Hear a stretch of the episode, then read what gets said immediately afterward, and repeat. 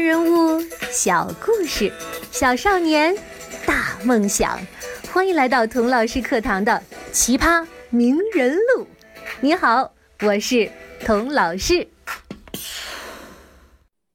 上一集啊，我们听了段子手苏东坡讲笑话。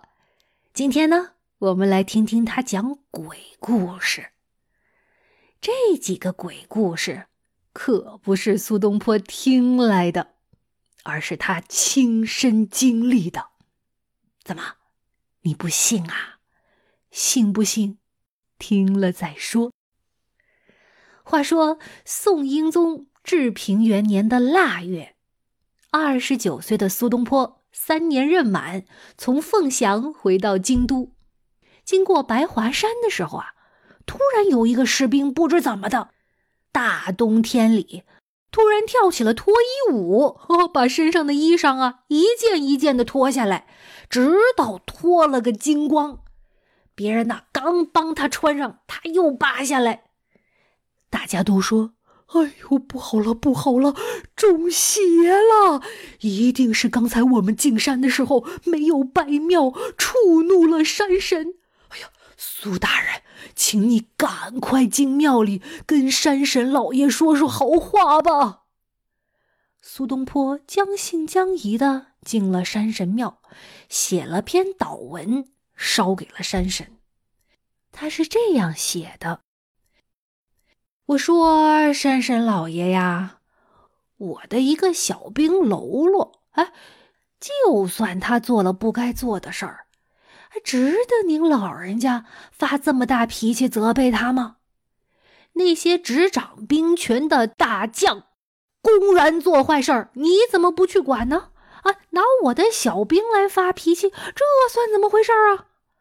我是个小官，手下统共就这么几个干事儿的，一个萝卜一个坑。他要是生病了，都没人给我挑担子了。我请你就饶了他吧！啊！手下听到这样的祷文呢，都惊呆了。哎呦，苏苏苏大人，我我们请您跟山神说说好话。你你你这分明是跟山神老爷叫板呢！这这要是更加激怒了山神老爷，那可如何是好啊？果然呐，苏东坡。刚离开山神庙，山里就刮起了一阵飓风，转眼间飞沙走石，眼睛都睁不开了。手下连连的劝苏东坡回庙里去，向山神赔礼道歉求饶。这时候啊，只有一个侍从挑着他的行李跟在他后面。其余的人呐，都躲起来，不敢再往前走了。苏东坡一仰头，我的命由天地掌管，山神要发怒，我才不怕他呢。我偏要往前走，我看他能拿我怎么办。果然呢，风渐渐的弱下来了，那个发狂的小兵也清醒过来了。苏东坡和他的手下都安安全全的过了山，大家都纷纷议论：“哎呦，这个苏大人不是凡人呐，连山神都要敬他三分呐。”后来，苏轼回到开封当官，一大家子搬进了京城的大院子，没想到啊，被中介坑了。卖给他一个闹鬼的宅子，而且啊，还不止一个鬼呢。先是他的一个儿媳妇儿刚生完孩子，有一天晚上中邪了。这个年轻的儿媳妇儿突然用老太婆的声音向周围的人说起话来：“我姓王，名清。”因为阴魂不散，在这一带做鬼多年了。苏东坡听完，叹了口气：“哎呀，显然是你生前糊涂愚蠢，不得好死，才送了命。现在死了做鬼，还想闹事儿？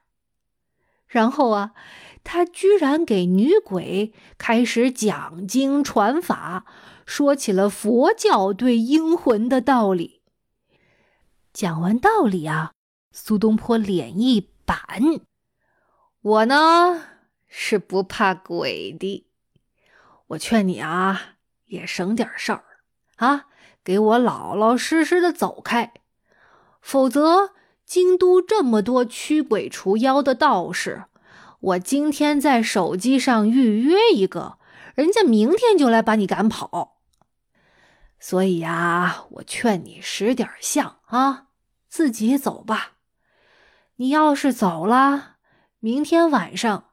我向佛爷替你祷告，好不好？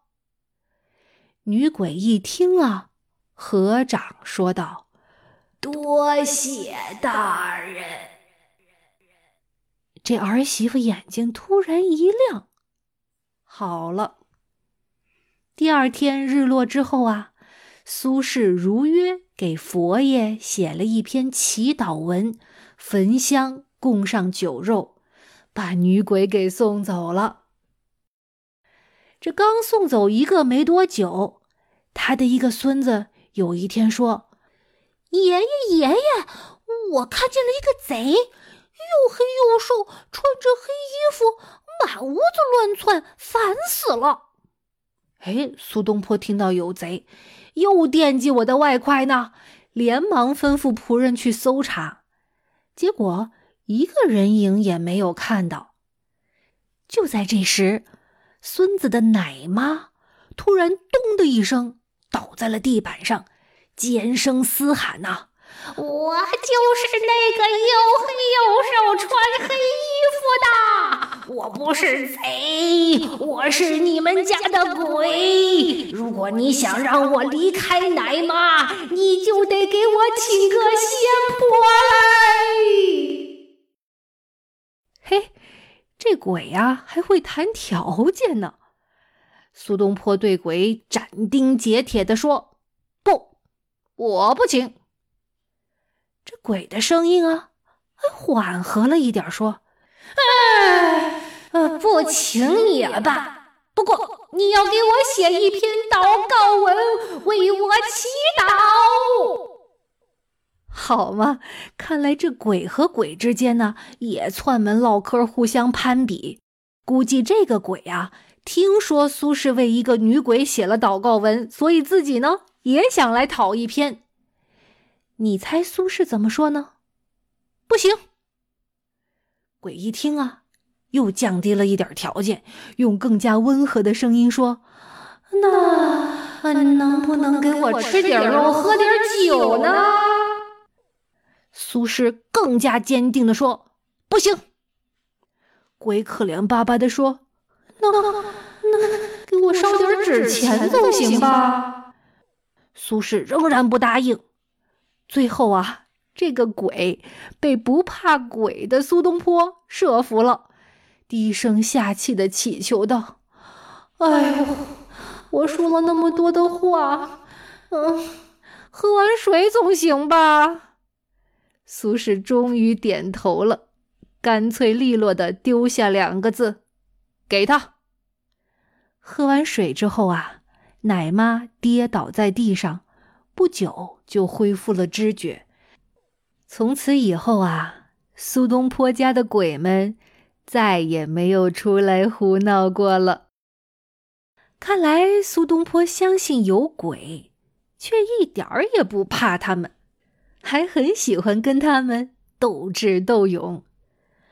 苏东坡不但相信有鬼啊，他还相信人有前世来生。比如说，他就挺相信自己前世是个杭州人，所以今生啊跟杭州特别有缘分。有一天，他跟朋友们去杭州寿星院游玩，那个地方他是第一次去。但是他一踏进山门，就觉得，哎，这个地方我来过，不但来过，而且很熟。熟到什么程度呢？他不但能把寺院后面的建筑、庭院、树木、山石一一描述，而且很肯定的告诉同伴，从山门到象忏堂的台阶，一共是九十二级。大家一边走一边数，数到最后，果然是九十二级。不过，在苏东坡的时代，一般人都相信有前生。苏东坡就记载过他的学生兼好友黄庭坚的一个故事。哎，在这儿啊，我告诉你黄庭坚的一个小秘密：黄庭坚的一个胳肢窝有狐臭，哈哈，我还知道是左边的胳肢窝。黄庭坚多年来深受其扰啊，差点因为这个胡秀啊找不到女朋友。他在四川福州做太守的时候，一天夜里梦见一个女子对他说：“我是你的前生，现在埋在某处，棺木已经腐朽，左侧。”有个大蚂蚁窝，闹得我不得安生，请你速速把蚂蚁窝挪开吧。黄庭坚醒来啊，立即照办，找到了那个墓，把大蚂蚁洞移开，把棺材补好。嘿，你猜怎么着？他左胳肢窝的狐臭。就好了。我知道，听到这儿，很多同学会问了：“童老师，这些鬼故事是真的吗？世界上，嗯，真的有鬼吗？我们真的有前世来生吗？”这些故事啊，我既不能完全证实他们是真的。也不能完全证实他们是假的。对苏东坡来说，妖魔鬼怪和世间的男女老幼似乎也没什么区别，没什么值得可怕的。你越怕他们，他们越来惹你；你若强大起来，他们也要敬你三分。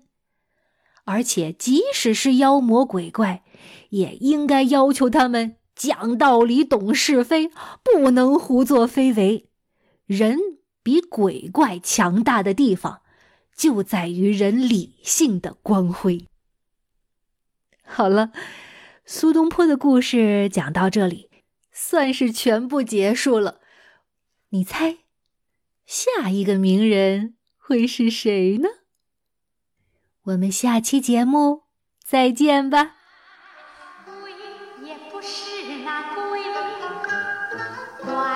也不是那怪，牛鬼蛇神他。